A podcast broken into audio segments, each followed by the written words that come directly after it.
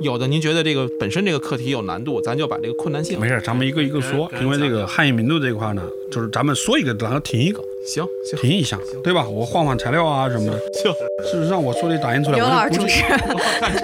我看着。估计你们，但是那我就啰嗦两句开场白呗，然后咱们就咱们就那什么啊，你想聊什么，咱们到时候就聊什么。您说咱停一下换材料，咱就换材料，好吧？对，基本上我给你们这个就是这个意思，咱们按照这几个思路。好嘞，好嘞，好嘞。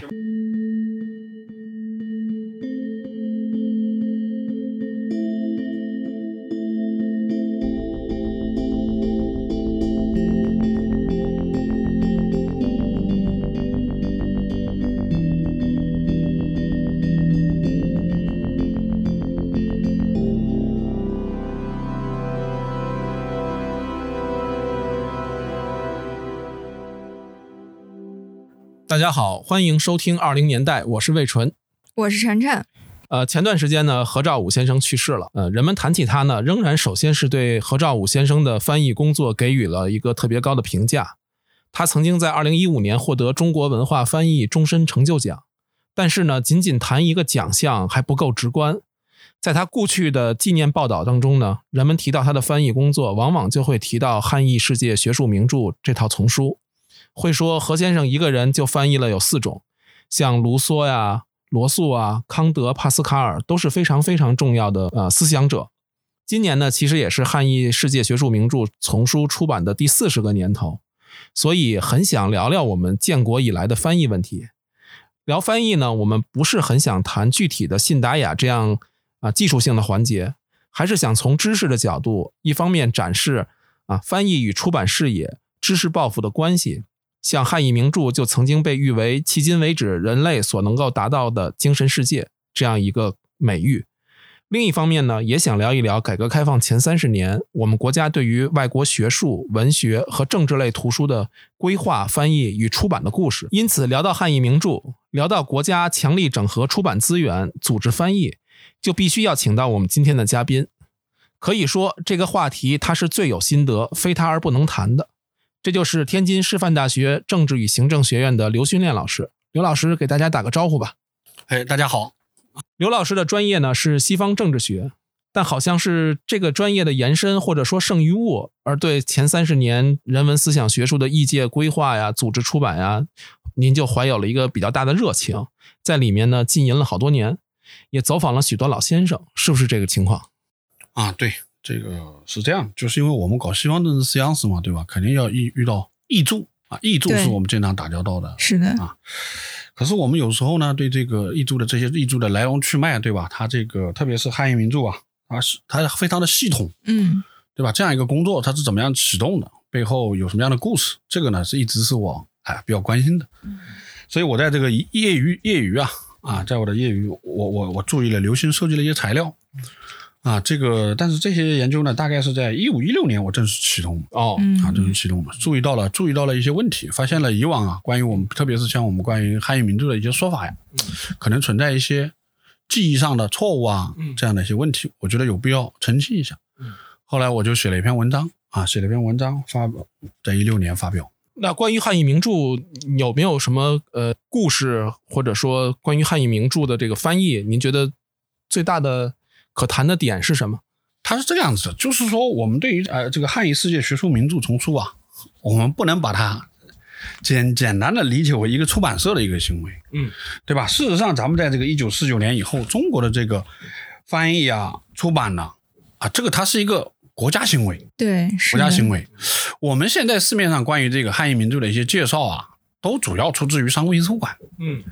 对吧？但是但是我们知道，这个商务印书馆呢，虽然虽然是一个啊一个有有历悠久历史传统的一个出版出版机构，对吧？最为中国的这个近代现代出版事业做出了巨大的贡献，但是它在四九年以后发生了一个重大的巨大的变化。嗯什么变化呢？这个变化，它实际上它就是最早的公私合营的出版单位之一。嗯所以可能大家有很多人不知道，它四九年以后是跟这个高等教育出版社啊合营的。嗯，呃，另外一个相比就是中华书局，中华书局是与财经出版社合营的。嗯，这些历史的话，一般人都不大知道了啊，不大知道了。包括三联书店那个时候也并入了人民出版社。对对对对对，所以我下面后面要说到的关于这个汉译名著里面，其中一个很重要的，实际就是很重要的一个一个细节，就是汉译名著实际上起源于三联书店，哦，而不是商务印书馆。那您既然说到这里了，就是汉译世界学术名著这个丛书，它其实不像我们现在想象的一样是一个出版行为，而在很大程度上是一个国家行为。那您能不能就是再给我们展开讲讲当时这个最初的起源是怎么一步步发展起有这个想法的？要说这个啊，我觉得首先要澄清一下，就是说这个我们现在意义上说的汉译世界学术名著丛书啊，它是一九八零年、八一年嗯正式由商务印书馆推出的。是但这个过程是一个长期酝酿的一个过程，它实际上最后是一个集结，是的，集结这个成果。由由于它的这个丛书的名称关系啊，我们很多人把它理解为跟这个民国时期的商务印书馆的一些相关丛书。三零年代的，对对，一九三零年代，一九三零年代商商务印书馆汇编的汉译世界名著，对对，是的对，吧？有很多人认为这个是一个直接的传承关系。商务印书馆呢，在宣传的时候也有意无意的把这两个承接起来，实际上这两者二者没有直接的这种传承关系。对，当然了，这个里面的要更复杂了，存在一个什么问题呢？就是说，这个商务印书馆在民国时期的有一些选题，包括一些书稿，嗯，后来确实流进了这套商务印书馆，哎，被这套书里收集了。其实民国的这些书进到汉译名著也只是一小部分，绝大部分还都是建国之后我们组织翻译出版的。对对，所以说我说这个这个事情是这样的，就是说我们不应该把它理解为跟这个是民国时期的这个汉译世界名著联系上，我们应该把它理解为一九五零年以后，我们中国整个嗯啊，我们中国整个的这个翻译出版呢，它进入实际上进入了一个计划化、规划、组织化的时代组织化的时代。啊，计划化、组织化的时代。这个组织当然主要是人的组织，这个计划主要是指选题。嗯。啊，它不再像商务印书馆、民国时期的商务印书馆那样的是一个商业性行为，对吧？当然也也也，我们说一个商业行为，一个学术行为，但它不是一个，但它不是一种国家工程。嗯，我们说这个汉语世界学术名著的它的这个酝酿诞生，它是一个国家行为，我们应该这么去理解。是的，它是一个举全国之力的，啊，这上面而且还有政府部门、政政政府主管部门、中宣部、文化部的介入。介入。啊。这个实际上啊，而而且而且我还想澄清一下，特别想澄清一下，就是说这个汉语名著的真正的发源呢，嗯，它呃不但说我们说是发源于五十年代，嗯。五十一九五零年代的这样一个翻译出版规划，而且呢，一开始它是由人民出版社的三联编辑部来主持。当民族馆，我们说它是到一九五八年，嗯，复馆以后，对，他才接管这个事务。是所以这个事情呢，这个陈元先生呢，在他的相关回忆录里面特别强调了这一点。这个三三联书店呢，我们说它是四九年以后呢，也并入了人民出版社。对，但是在一九五三年年底的时候，嗯。啊，胡乔木啊嗯。就提出来嗯。要在人要恢复三联书店。嗯。啊，就在当时的人民出版社内部嗯。作为一个编辑室的一个建制。嗯，但是可以有自己的这个独立的选题计划。嗯。三联编辑部成立以后呢，就是由当时人民出版社的副总编辑陈元先生兼任。他当时给他规定的三联书店编辑部的一个重要任务，就是组织这个世界学术名著。啊所以这个规划呀，就在这个背景之下诞生的。我有一个问题，就是为什么会给他布置的这个任务是主要组织世界学术名著的翻译呢？这个我个人认为啊，一个就是新中国成立以后啊，它有它的自己的各种各样的规划。嗯实际上，我们马上要提到了，它不仅仅是在这个学术、学术名著这一块儿，嗯它在外国文学名著，嗯，在文学名著这块一样的，它是由相关文相关主管部门牵头，啊，有这个高层推动，至少我们说要到周扬啊、胡乔木啊，嗯啊，他们中宣部这个层面嗯推动。这个规划呢，有好多老先生在回忆这套书的起源的时候，所谓的十二年规划。但这个十二年规划呢，在他们圈子里面还有一个说法，叫蓝皮书嗯啊，因为它是蓝色封面的对，是的，规划，它的正式名称叫《一九五六年至一九六七年哲学社会科学重要著作选译目录》，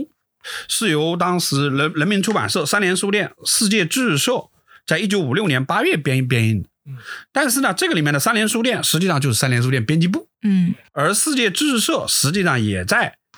一九五二年并入人民出版社了。哦啊，实际上是一家啊，实际上是一家。就这个这个蓝皮书啊啊，这个蓝皮书流流传还是蛮广啊，蛮广。它因为它作为一个全国性的规划嘛啊，它当时是在中宣部文化部的这个部署之下展开的，就是由陈元先生来主持的。呃，目前据我所知，参与这个规划起草的有有这么几位老先生，嗯，一个曾经担任过三联书店副经理兼编审部主任的史梅先生，嗯还有著名的编辑家戴文宝先生嗯，啊，著名翻译家王以柱先生，以及我们大家众所周知的沈昌文先生嗯，都参与了这个规划的草拟。但这个草拟工作呢，它实际上是要向全国啊征求意见的啊，而且它一直在修订当中嗯啊，一直在修订当中。我们在现在在旧书市场可以看到这个蓝皮书，嗯。我自己手头收藏的这一份就是由季羡林先生哦。啊，是季羡林先生的一本儿。哦，它一般有两，它有两种格式啊，两种格式，一个就是留供参考，嗯嗯。一个就是提请提示意见后退回，也就是给你寄两本儿，啊，一本儿是留给你本人的，嗯。一本就是你在上面做一些增补，哎，以后退还给嗯，退还给这个出版社，出版社的。那当时的学术界应该还是比较广泛的参与到了这个征询意见中，是吗？对对对，据当时这个读书杂志啊，读书杂志，它在一九五七年第八期的时候，它有一个消息，有一个消息提到了人民出版社啊等修订十二年哲学社会科学重要著作选译目录这样一个消息里面就提到，他说在这个过程当中，参考了有关科学部门的严有远景计划，请教过五十多位专家学者啊，访问了近三百位翻译工作者和有翻译能力的人士。收到了近三百份对目录草稿书面意见。嗯这些意见后来就是有没有被吸纳进他后来修订的版本中呢？要说很细的话，我们我们肯定是没办法来考证的，但肯定是有变化啊，这个肯定是有变化，因为因为这个资料啊都确实，这个年代太久远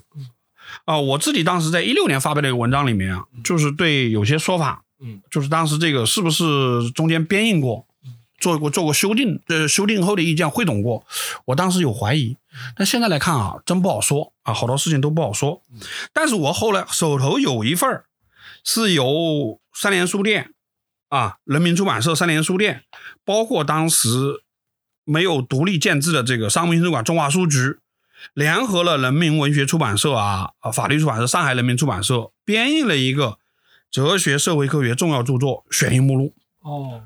这个呢，就像一个工作计划，嗯就是对于前面那个计划的一个落实嗯，啊，落实。而且很多新的出版社也加入到这里头，但是这个只是一个名义嗯啊，一个名义嗯。我据我目前所知啊，真正参与其中的，实际上只有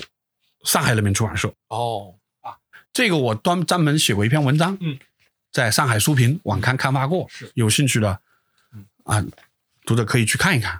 就是讲这个上海出版界对海世界学术名著的这个参与参与。啊参与，呃，也只有他有能力了啊，只有他有能力的。主要工作，事实上这个主要工作呀，他是在一九五八年商务印书馆复馆以后，嗯，这个文化部给他指定的任务，就是以翻译外国哲学、社会科学方面的学术著作为主。嗯，所以呢，在这种情况下，三联三联书店它的那些现有的选题，嗯，包括以前出过的那些书，嗯，都移交给了商务印书商务印书馆啊，商务印书馆。呃，只有一些上海人民出版社保留了一部分选题。嗯，还有呢，当时在一九五七年恢复独立的这个世界知识出版社，就承担了原来那个规划当中的这个国际关系类、嗯时政类嗯嗯选题的出版。嗯嗯主体工作留给了商务印书馆。嗯，所以说我们说这个汉译世界名著啊，主要还是在商商务印书馆。嗯啊，特别是在陈汉博先生主持这个商务印书馆期间啊完成的。这个当时啊，在这个商务印书馆独立恢复独立建制以后，陈汉博先生啊就开始着手主持拟定相关的出版规划。哦这个中间有很多细节啊，我们现在已经不太清楚了。但是这个一个很重要的一个成果，就是他们在一九六二年编译了一个哲学社会科学重要著作选译目录。啊，这个选译目录呢，跟以前的那个蓝皮书相比，大大的增加了一些信息，由原来的六十四页变成了一百六十九页。它呢，当时这个原来那个蓝皮书里面只有中文那个书目啊，只有中文的译名，啊，没有没有原原文信息，哎，原书的信息。这个陈汉博先生呢，带领商务印书馆的一些干将，在干带领带领着他的一些干将啊，对这个对之前的这个蓝皮书重要做了重要的嗯增补修订啊，为了这个修订吧重编这份选英目录啊，他做了大量的工作。这个包括我们我们现在可以看到啊，一些流出件，商务印书馆的流出流出件，比如一九五九年，啊，一九五九年他们寄给范若宇。齐思和、张有余啊等学者的一些这个征求意见函哦啊，征求意见函就是把他们现在做的一些工作和咨询对象的相关学科领域啊的情翻译情况、选题情况向他们做通报。我刚才提到的这个六二年的啊，这个哲学社会科学重要著作选译目录，嗯，是三维这个是四汉译世界学术名著这个规划的，嗯，一个。关键性的一个关键性的一个文文文件。那后来的商务的八十年代出的那一批汉译学术名著，是不是就建立在六二年的这个基础上？事实上啊，我们可以这样说，这个不管是蓝皮书，嗯，还是我刚才说的这个选译目录，选译目录啊，重新修订过的选译目录，它这个选题啊都有上千种，上千种啊，最高最多的有一千一千六百种。但是大家看一看这个汉译名著现在出版的是到十九级了，嗯，才出了八百五十种，对对。我在您那个文章中也注意到一些细节，就是说，比如在有一些书目，我们在五十年代的时候可能就规划过，但它要么就是比如到呃很晚近，比如一九年，也许商务印书馆才出版，要么就是可能有的因为种种原因到现在都还没有出版。当然这里边可能有各种的因素，也许是当时的那个选题有很强的政治背景，现在已经没有必要了。但是也有一些是呃它的译稿。其实就已经是现成的，但是好像到现在也没有出版。就是您怎么理解这些？像您刚刚说的一个非常计划化、组织化的工程，但始终有一些书好像到现在都没有把它完成。这个里面的因素非常多啊，非常多。呃，有些译稿，我们说啊，我们现在看到的这个译稿，它的署名未必就是它实际情况哦，因为这个中间呢，呃，商务印书馆的编辑们，比如有加工。嗯，而且他们会有找人再加工，所以这个过程就复杂了，复杂去了。到六四年，实际上陈汉模先生就被调调里调去文化部了，然后六六年就文革爆发了。但即使在这种情况之下，五八年到六六年这个八年时间，实际上这个时间是不多的，但出书还是不少的。我自己做了一下统计啊，自己做了一下统计，像我们这个在八十年代汇编以后，第一集的这个五十种当中。在五七年和六六年出版的就占了三十三种，啊，就占了三十三种，一直到后来的五集的五集啊，前五集一共二百三十种当中，一九五七年到一九六六年出版的就占了九十五种，更不用说这有些书稿啊是当时就积压下来的没有出版的，后来拿出来那个，那这里面的情况非常复杂，非常复杂，有些是译者呀是反复加工，比如说大家都非常熟悉的潘汉年先生翻译的《马基雅维利的》。君主论大家看那个后记就提到了，这是五十年代就开始着手翻译的，但他一直自己在加工啊，没有拿出来出版，一直到一九八五年才拿出来出版。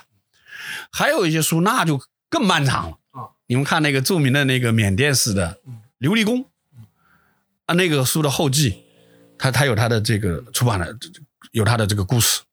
这个太复杂了，我就没法一一讲。这也意味着就是说。直到现在，其实商务印书馆，它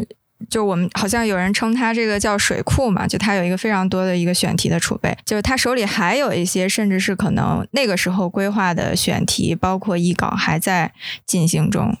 这个我们就不清楚了，这个就不清楚了。就是反正我们也见到一些陆陆续续的，比如说刚才我提到的李嘉年先生的《罗马史》，嗯，对吧？大家都知道他有一个啊，他就是一个很漫长的一个出版过程。嗯，还有一些书是断头书。只出了上册，没出下册。比如说普鲁塔克的《名人传》，啊，希腊罗马名人传，对吧？大家只看上册的出版。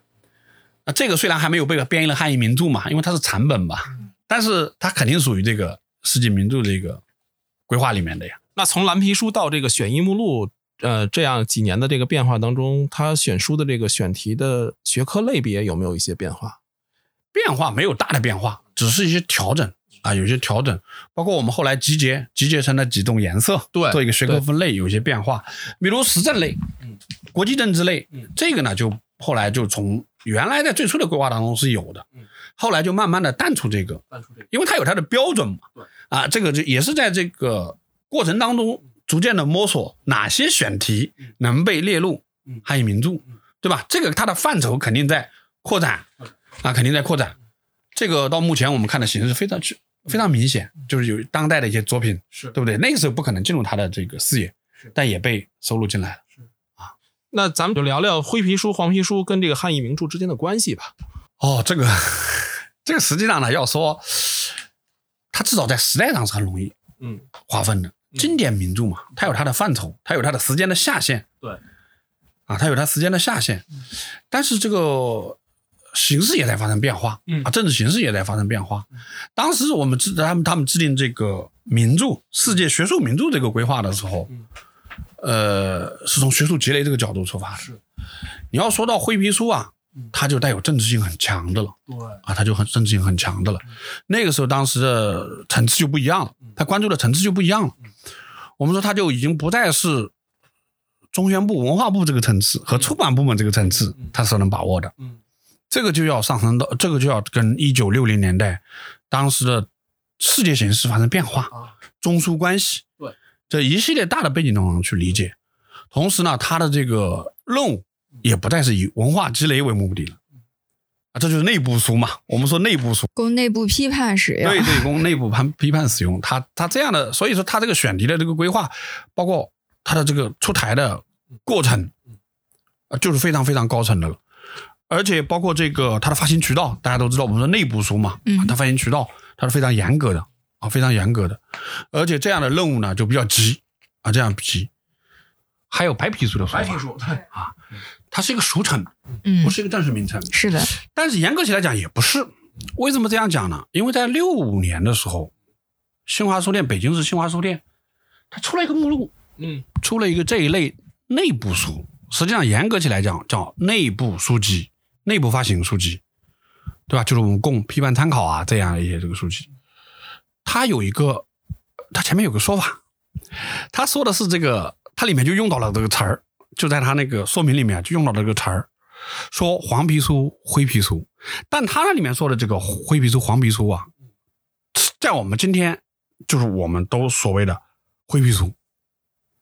啊，就这个概念范围有一些变化。最简单的说，这个灰皮书就是政治类的、时政类的，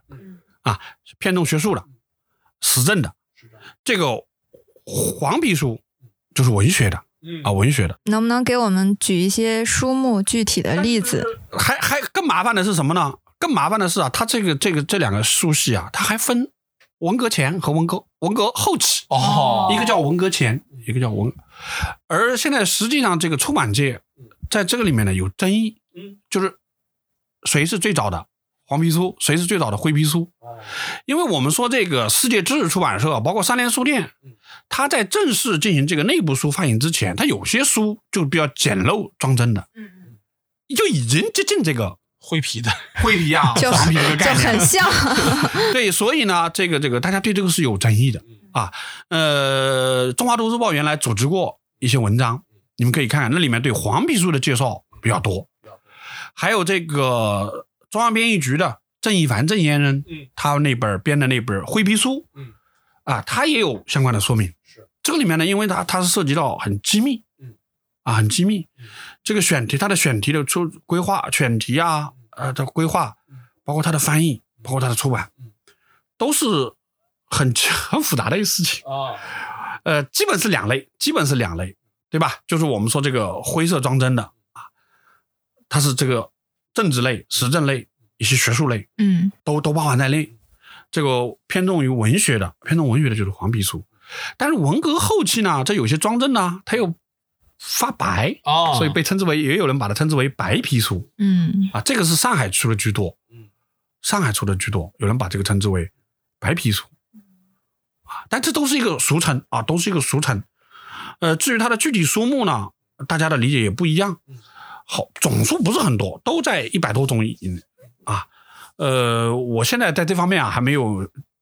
还没有进行整理，嗯啊，不像我对汉译名著啊，我对这个外国文学名著丛书这块儿，哎，我倒是做了一些整理，书目上整理，所以这个事情我觉得还是在研究当中吧，嗯还是在研究当中，还要有待更多的资料的披露。这个你刚才提到，他们都有本身都有机密性啊，所以这个灰皮书、黄皮书某种程度上都是内部出版物，对吧？对对对对，它是很明确的，这个都属于这个范畴，就是内部发行。但是这些内部发行的书，是不是说是呃实际被阅读的情况？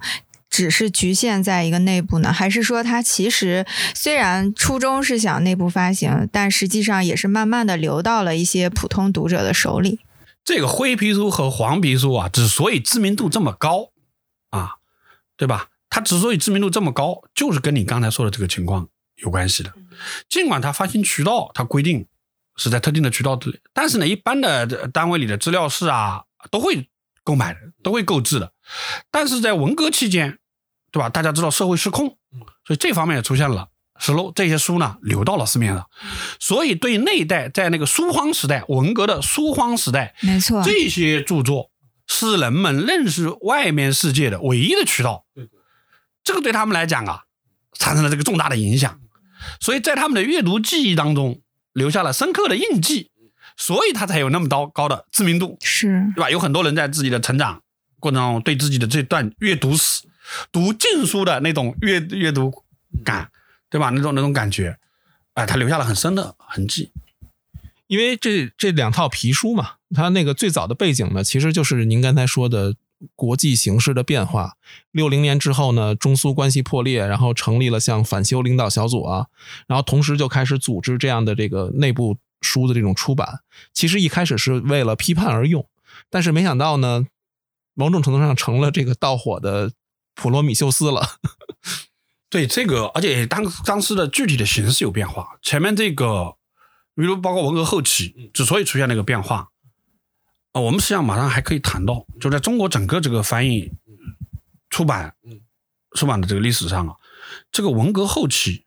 就是林彪事件以后，啊，中国恢复联合国合法地位，中华人民共和国恢复联合国合法地位，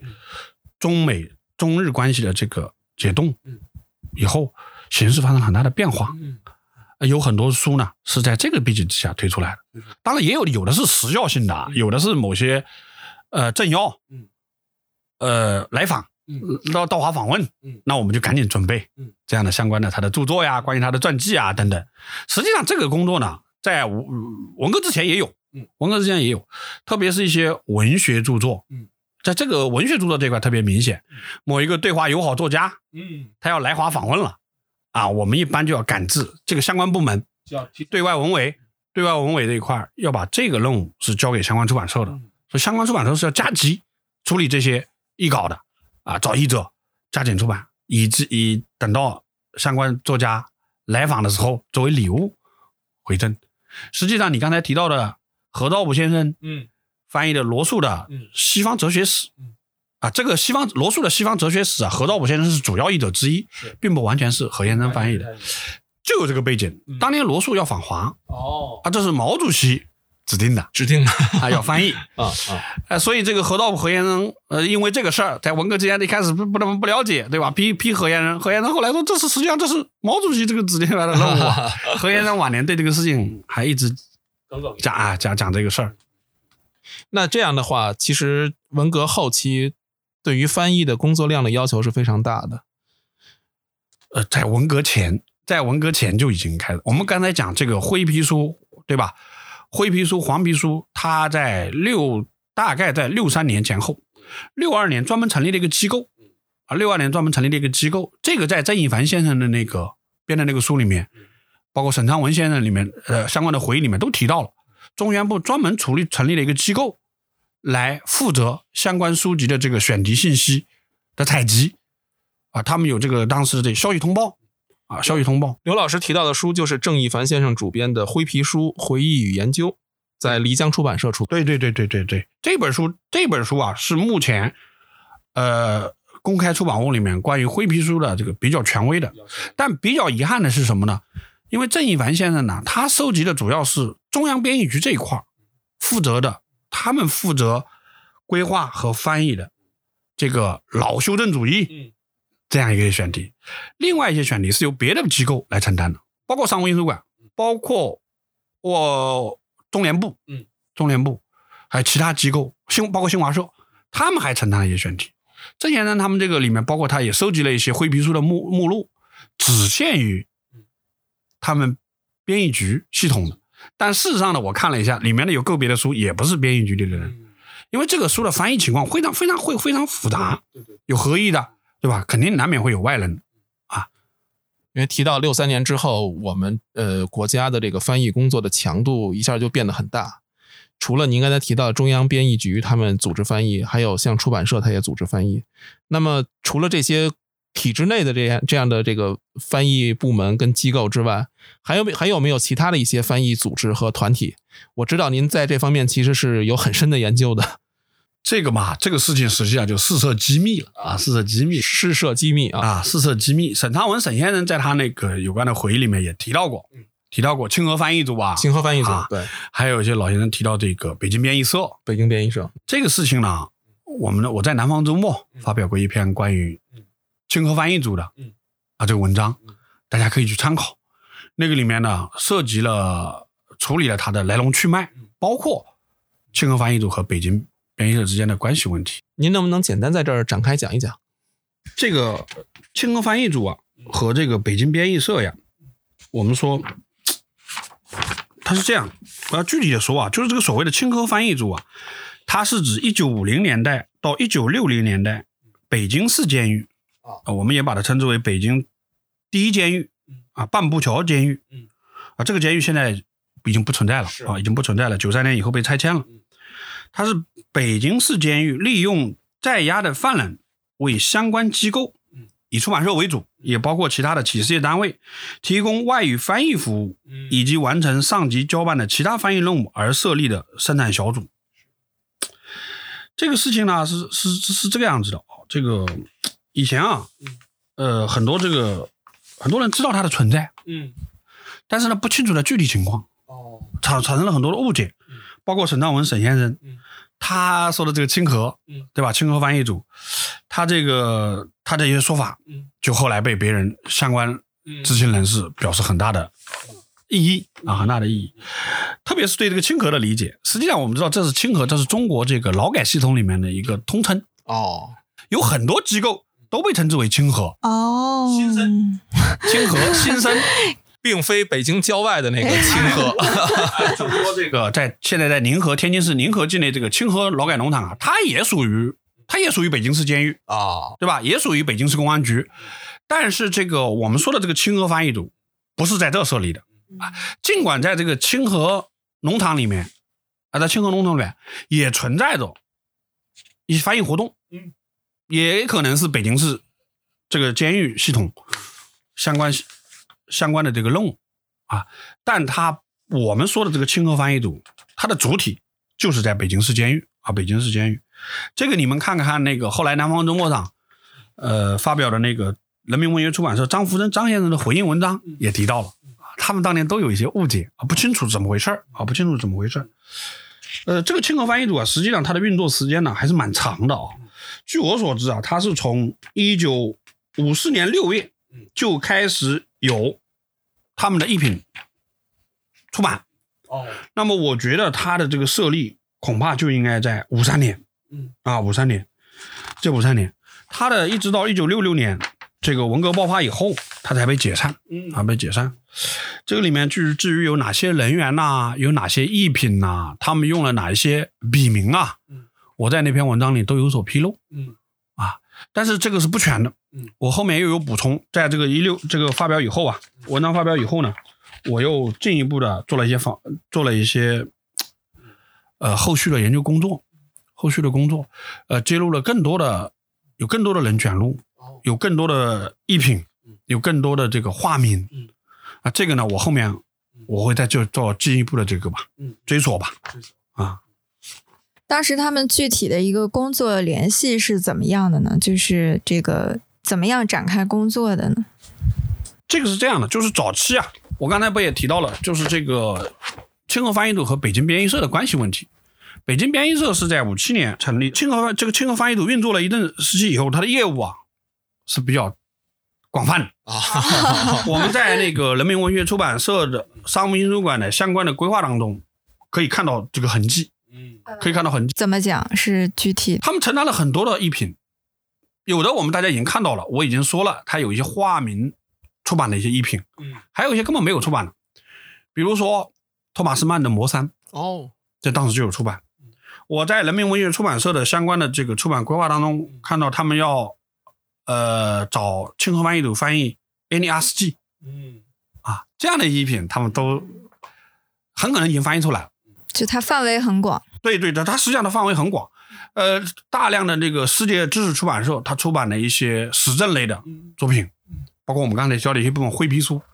应该都是出自这个清河翻译组的一笔。从有关人员的回忆当中看到他们的工作工作量很大，但是具体情况到底如何，我们现在难以有一个统计啊，难以有一个统计。这个北京北京编译社啊成立以后，因为他们实际上都是一个系统管理的。一个系统管理的。有时候呢，因为这个这个劳改嘛，劳改这个劳改机构它会设设机密，它不便于跟外在打交道。以前他们与这个出版社签订合同的时候，我看了我看到相关的呃稿费支付单呐、出版合同啊，他们都盖的是这个清河联合工厂。清河联合工厂清河，联合工厂，老北京都知道，这个北京市监狱啊，它有它有一些联合工厂，清清河联合工厂，它有那个袜厂啊，有袜厂，袜子，袜子做袜子生产袜，子的，还有塑料厂，嗯，就是用的塑料塑料制品，这两个产品非常有名啊，非常有名，跟老百姓日常生活比较有关系。就它的好有好多生产小组，要有好多生产小组，这个清河翻译组是其中的这个干文字工作。的。所以他签订合同的时候就用清河联合工厂，对对对对对，用用的是这个对外啊这个名义。然后后来这个北京编译社成立以后，他们就以北京编译社的名义跟出版社签订合同。哦，哦我们在有些合同上会看到，哎，会很奇怪，这个因为北京编译社呀，它是一个相对公开的机构。嗯，啊。我说一个有趣的事儿嗯，你刚才提到何道武何先生，嗯。实际上何道武何先生的太太嗯。就是北京编译社的。哦，啊，就是北京编译社的。这个北京编译社的这个人员比较复杂嗯。啊，比较复杂，有的是从社会上招来的，有些带有统战性质，比如溥仪嗯，这个溥仪他们家族就有一些人被安置在了北京编译社啊，北京编译社，他们家有好几位，还有一些华侨，归国华侨，还有一些民国时代的啊，民国时代的一些外交机构人人员。啊，也有个别，也有几位是从清河翻译组，他这个刑满释放以后，因为他业务能力比较强，被吸收进北京编译社的。哦，这里面部分有重叠，就是因为这一部分重叠，导致了沈昌文先生的这种说法嗯啊。他说这个相关人员都是劳改犯，这个不对的，这严格起来讲不对的啊啊，这性质不一样，性质不一样。啊，但是这个里面呢，没说嘛，有有好多事儿我们也没很很难厘清啊，很难厘清。那比如说他们翻译时候用的这个原文的书啊，或者会不会需要一些工具类的字典啊，这些都会是出版社给他们提供送进去吗？还是呃，原作原作选题当然是出版社给提供的呀，这接受任务嘛，接受任务，因为这个他还取酬的呀，取酬的呀，当然是交给预防的呀，啊，交给预防的。呃，这个工作量实际上我刚才讲了，工作量很大啊，工作量很大。我曾经看过一些一些人在一些议员、清河翻译组的成员在平反以后，在这个要求申诉的时候，提到了自己参与过哪些著作的这个翻译啊、校订呐、工作量非常巨大啊，非常巨大。呃，他们有他们有这样一个工作环境。我前一阵子还看到了，当时是他们流传着他们的一部工具书，就是德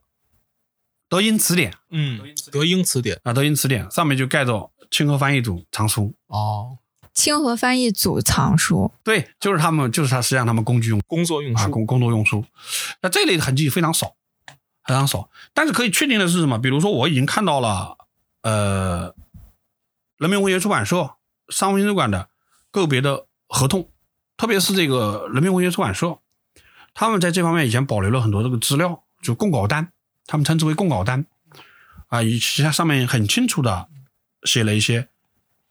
语种从哪个语种翻译的，对吧？什么时间教了哪些内容啊？这个这个都是我在那篇文章发表以后，我陆陆续续收集到的一些资料啊，收集到一些资料。您提到这个语种，我也很好奇，就是当时我们所涉及的语种大概是呃一个，比如说只是一些主要的外语呢，还是说也有一些相对冷门的？其实我们也有涉及。最主要的语言就是英语、俄语、日语这三种英俄日。啊，比较少的就是像这个德语、法语、德语、法语这些译者呀，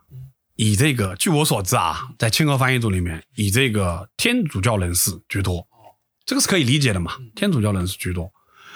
呃，但是有的语种就更复杂了，比如说我们知道有有一个有一个阿拉伯语阿拉伯。翻译的啊，一个埃及著名作家翻译的《两宫之间》呢，一个一个三部曲，一个三部曲。这个阿语界的阿语界的前辈啊，也对这个问题很好奇。啊，我看到相关的这个文字里面，他们也也想知道这出自谁的一笔，但这个很困难了，完全找不到痕迹啊。既不是民国时代留埃及的那一批人，也不是四九年以后由我们国家培养的培养的阿拉伯语人员、阿拉伯语人才，这个不清楚。我也许是也许是民国时代的一个外交人员，对吧？这个这个种种历史原因嘛，他入狱了啊，在这里面承担了这样的任务吧。我们没办法追溯了，这些就没办法追溯了。啊，我有两个问题，一个是，呃，为什么会在建国之初诞生呃清河翻译组？是不是因为当时的一些国内的一些积聚的这种社会变化，导致有很多人因为各种各样的历史原因，呃，集中在了这个呃监狱啊？第二个问题呢是这个清河翻译组，您觉得这个从翻译的那个角度来说，质量怎么样？这两个问题啊，前一个问题我我觉得是这样的，这个这个确实是时代的变迁啊，我们知道这个主要是历史问题啊，也有在反右以后，有反右以后入狱的一些，就是新时代实际上培养的外语人员啊，主要的是历史问题啊，主要的是历史问题，所以这样呢有大大量的人这个入狱以后，我们这个新中国嘛，都实行这个劳动改造嘛，嗯，劳动改造不养闲人，对。对吧？呃，他们有这方面的能力，但这个工作是怎么起源的？一方面，我觉得是有社会上有需要，出版社啊，还有其他的相关的相关的机构可能有这方面的需要。另一方面啊，据我看到的一个材料讲，是有一位叫张文华的，啊，张文华的前左联成员，他在四九年之前就有志于翻译高尔基全集。据说就是这位老先生，因为他后来落水了，后来落水了，嗯哎，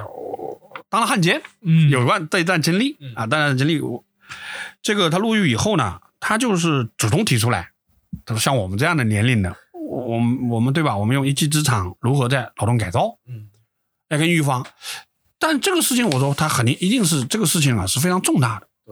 对，我在我在冯继平，就是北京市公安局局长冯继平的传记里面看到，有人说这是冯继平提出来的啊，但实际上这严格起来讲，不会是一方主动提出来的，肯定是有出版社有需要，嗯，对不对？这个有有这样的能力的、身怀一技之长的这个犯人的提出以后，对吧？相关部门的沟通，啊、由北京市打报告到公安部，到北京市委，到北京公安部。但我相信这个事情一定是有更高层来拍板，是更高层来拍板。啊，比如说像我刚才讲到的这个北京编译社成立以后，安置这个溥仪家族的一些人，爱新觉罗家族的一些人，这个是周恩来，周恩来总理亲自安排的，所以他一定是知道有这么一个机构的，哎这么一个机构存在的。第二个你说的那个质量问题啊，质量问题这个就很复杂了，我们也不能强求，对吧？我们想想他在那个那样的一个环境当中做翻译，劳动强度很大的情况之下做翻译，对于它的质量啊，数量上我们知道，我们可以确定了，质量上呢就不好说了。因为为什么呢？因为这些书在出版之前一定经过几道加工，嗯几道加工。比如说张福生先生在回应我的那个文章里面就已经就说到，他对于星河翻译组提供的一个译评，以他的感觉，他认为是有很多问题的，嗯啊，有很多问题的。但是也有一些译品，也有些译品就保不齐，对吧？质量会很高。这个因为据我所掌握的资料，在汉译名著里面出版的很多作品都是经过他们加工的，但是这个加工到什么程度，我们就不好说了，对吧？大家看不到实物，对不对？看不到实物，我们就不好说了。这些清河翻译组的人，他们后来从这个监狱里出来以后，各自的命运有没有说，因为他们在清河翻译组从事过这种翻译工作，而有过一些对他们有过一些改变？他知道这个到改革开放以后，我们说这些人都已经长期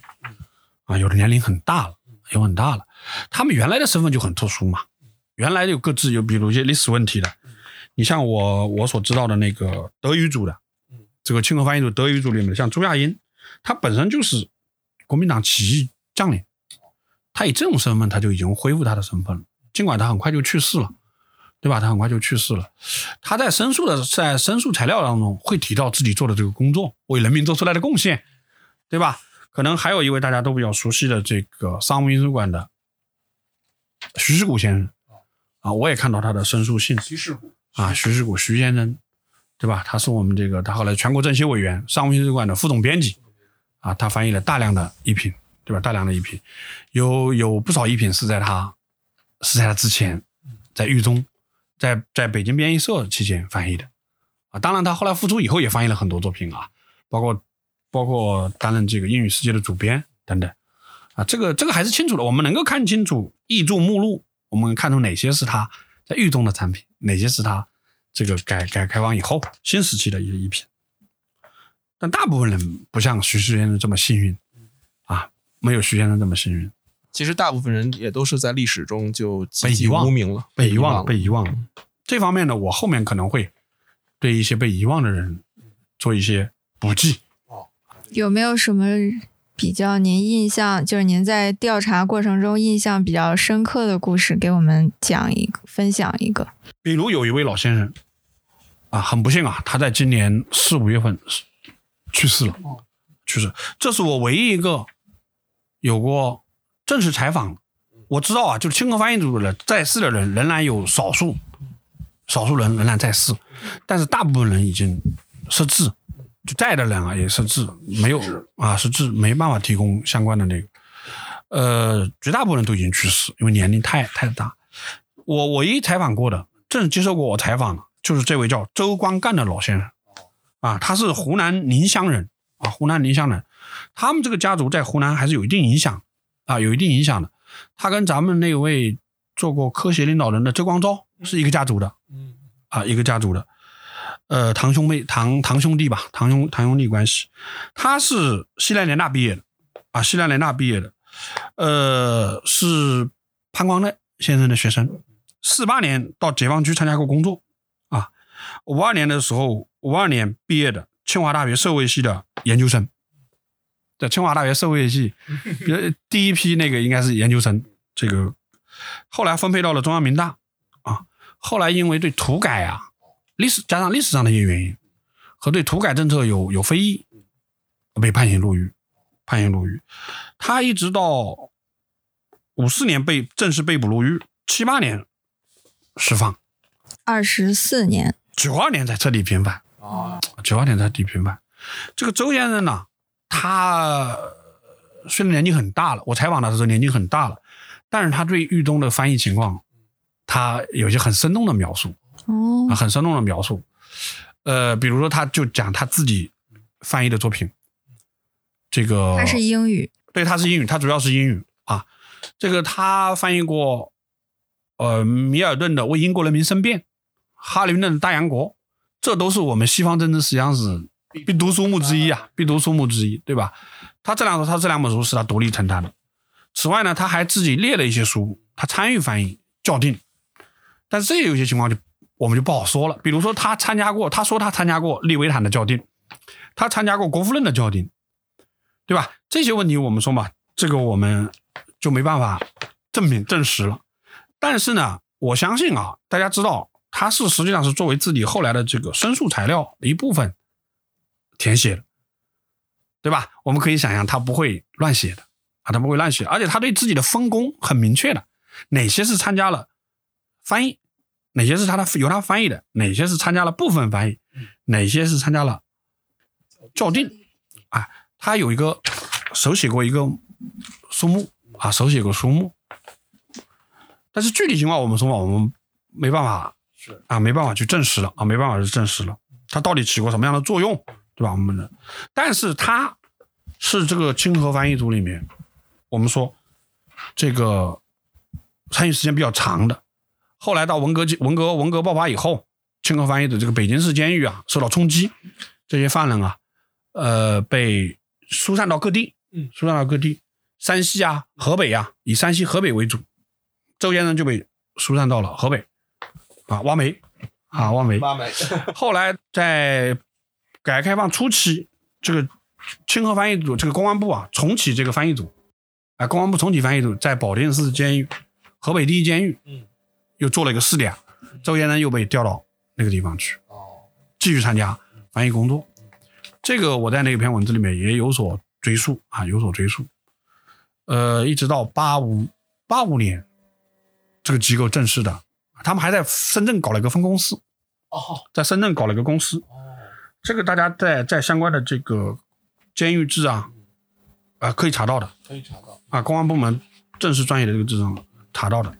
八五年左右，八五年他们来到深圳开那个公司，但到九十年代之前应该就解散了。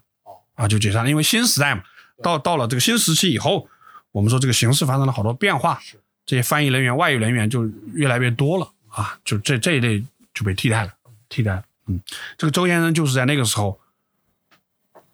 回到了北京，啊，在在平反，在民大啊有有归挂挂挂靠在老干部处，呃，他一直自己还在笔耕不辍，他有些发明创造啊，他有一些设想，一直在一直在自己在写作。可不幸的是，就在今年上半年去世。所以今天听下来啊，我觉得您整个这个关于建国前三十年的这个翻译出版的这个研究，其实这个工作方法上和您自己的那个主业做思想政治史，其实方法是完全不一样的。我觉得还带有相当一定程度的这种破案性质，像是一个学术侦探、学术破案的这样的一个工作。您觉得这个事情本身是不是对您来说就很有乐趣？嗯他无意中闯入吧，我应该我应该说是无意中闯入，对吧？我以前对北京编译社的理解，我觉得这就是一个国家机构嘛，一个国家机构，它是把相关人员组织起来，对吧？就像我刚才说的组织化这个必要的一个过程，但是没有想到，它实际上的背后有介入了很多的这样的一些啊我们不为人知的一些事情啊，同同时同对这些人员啊，对于这些人员，我们现在看到他的履历都是被经过啊加工的，对吧？有些历史呢，我们不清楚啊，我们不清楚。这实际上这个背后啊，他他他他，通过我的自己的这个进一步的追索，我发现了很多这个不为人知的一些事情，也谈不上什么秘密吧，也谈不上什么秘密，因为说历史过去了嘛，对吧？历史过去了，我们都知道过去发生过一些什么，啊发生过一些什么，由于一些历史上的误会，对吧？这个这个，所以，但是这个里面确实外语人员，我最后把这个自己的这个点儿啊放在这个外语人才、外语翻译人才上面，我觉得他还是有一个聚焦的，他是有一个聚焦的。我就想借助这个，对于中国知识分子史、对于政治史，它实际上是一个切口，啊，它是一个切口，对吧？它是一种聚焦。因为这个外语外语人呢，我们大家可以想象嘛，他接受的教育、他的家庭出身、他的这个品味、他接触的人员这一系列的，使得他在这个四九年以后的这个我们中国的这个社会环境当中有点格格不入。嗯，特别是一些老人啊，我们不说，我们我们当然说这个四九年以后，我们也有新时代、呃新时呃新中国培养的外语人才，但是这个即使是这样，学外语的肯定还是与其他学科的人有点不一样，对吧？有点不一样，这个可能会给他们命运啊带来一些不一样的啊不一样的一些经历，对吧？不一样的经历，特别是一些老人，四九年之前的人，他更容易在后面的这个历次的政治运动当中落马，对吧？受到各种各样的啊，受到各种各样的这个不公正的对待。所以在这种情况之下呢，同时呢，又由于社会上对于这个外语的需求，我们说这个出版社他那样的征集，对不对？甚至都动用到了这个犯人，那实际上就是有大量的这个工作需要承担的，需要承担的。所以呢，这个那这样的这样这种情况之下的话，就使得他们还在由于社会上的这个需求，是由于他的自己的一技之长，又有所对他自己的这个缓解。我们可以想象啊，这个不仅仅是给他经济上的，对吧？一种补偿，在心理身份上，对对对对对对，这个大家可以看到的。我们我我手里有一些这个商务印书馆在六零年代初，他发文登记表，发文登记就是公函往来啊，就是商务印书馆自己呃名义给外面发函来往的这些人员当中，我们可以看到有一些人儿，我可能不清楚他的具体的来历，但是他的这种焦虑感，他那种急切的想为社会服务啊，啊，那个心态是在那个里面我们是能够看到的。呃，我记得有一位啊，我印象比较深刻的，有一位是从美国回来的，学经济学的。他在四九年以后，他应该是归国留学生，把他安置在了南开大学。但是由于他学的这个西方经济学，这个可能没有用武之地，对吧？他一直在跟商务印书馆联系，是主动主动联系，要求翻译，提出各种各样的选题，包括我们刚才提到那个规划，他手里也有，他就指出其中的哪哪哪哪几本他想承担。嗯啊这个网环的这个信件、明信片，在社会上有流传，我这里也收集了一两张。就你可以看到他那个急切的心态，嗯急于要把自己用用一技之长，把自己的一技之长发挥出来，为对社会有在对新社会有所贡献。这个这个我们是能够很能够看出他们的这个当时的这个一些想法的。所以您这个研究背后其实还是有一个大的思想的一个关怀，我觉得是，因为这些人吧，涉及到不同的群体啊，不及到不不同的群体，嗯我我想，我想借助他们，通过一个个案的方式，把把那有几个特殊的群体给揭示出来。但是这个呢，这只是一个规划了啊，这只是我只是在业余，我做的这些研究都是在业余做的，对吧？这个这个怎么把他们串起来，是需要还需要我有更多的精力来投入的啊。因为过去在我读书的时候呢，呃，讲到这个新中国的翻译啊，呃，就当时呃比较清楚的，比如像周作人这样的特殊人物，是由这个最高领袖，然后说可以让他做一些翻译，把这样的人用起来。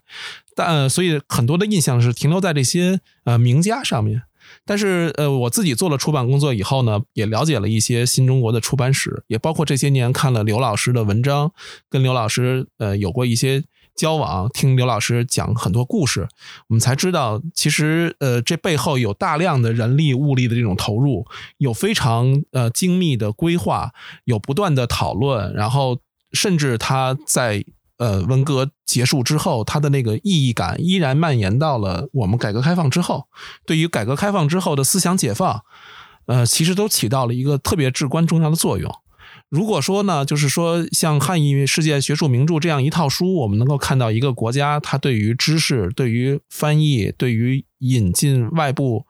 呃的思想的一种呃渴望，或者说有一种对话的关系。那么具体到一本一本书，其实背后又都是一个一个具体的译者，哪怕这些译者呢，可能已经被历史遗忘在角落里了，或者说他当时的处境，在他的生命呃过程中不是一个呃最顺利的一个阶段，但这样的工作本身对他们来说也是一个难得的慰藉吧。嗯，最后刘老师，您还有没有什么想再跟我们呃分享的几句话，或者有什么感悟？就是这些，呃，通过大推的梳理，我觉得把主要的脉络还是能够留下来的，还是留下来的。同时呢，这些人已经也已经，据我目前现在初步的判断，他们的类型，他们的这个不同的命运，是也是能够把二十世纪我们中国经历的一些事情，做一个做一个这样的一个梳理啊，不通过个案啊，通过个案，我已经在做这方面的工作啊，不同的人。他基于不同的机缘，对吧？不同的机缘遭受了这个不同的这个不公正的对待，对吧？他们的这个能够能够有自己的典型性，能够有自己的典型性，但这个工作我没说嘛，他还是需要，还是需要我去继续去做。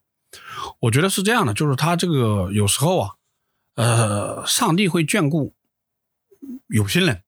啊。我在我那篇在文章发表的时候，实际上还没有看到相关的。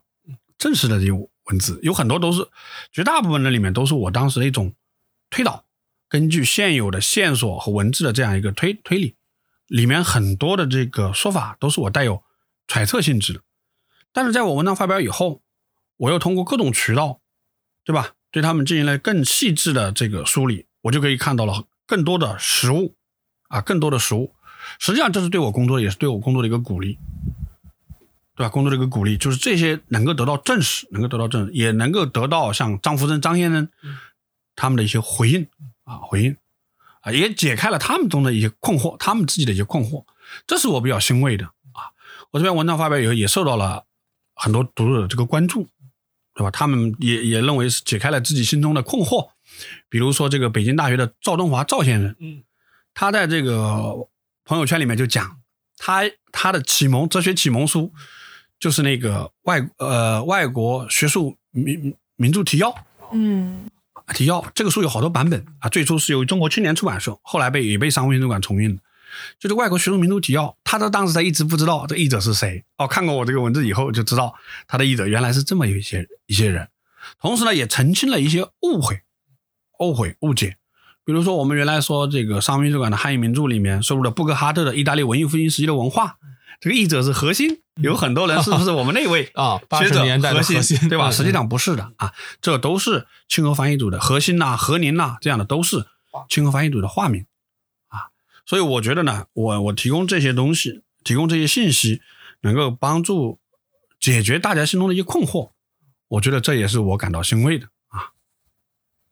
呃，还是非常感谢刘老师今天跟我们有机会进行这样一个交流。我觉得通过刘老师帮助我们梳理当时那个年代的翻译、出版，呃，或者是说对于西方学术的这么一个了解，我们还是可以大体对建国后这么一个时期内，我们对于一些比如知识界呀或者思想界的一些问题的一个重视。总之，我觉得刘老师刚刚说的上上天会眷顾有心的人，所以我们也很期待在接下来的这个刘老师的研究中，能够继续为我们挖掘一些不为人知的故事。如果我们的听众有什么线索，也可以提供给刘老师。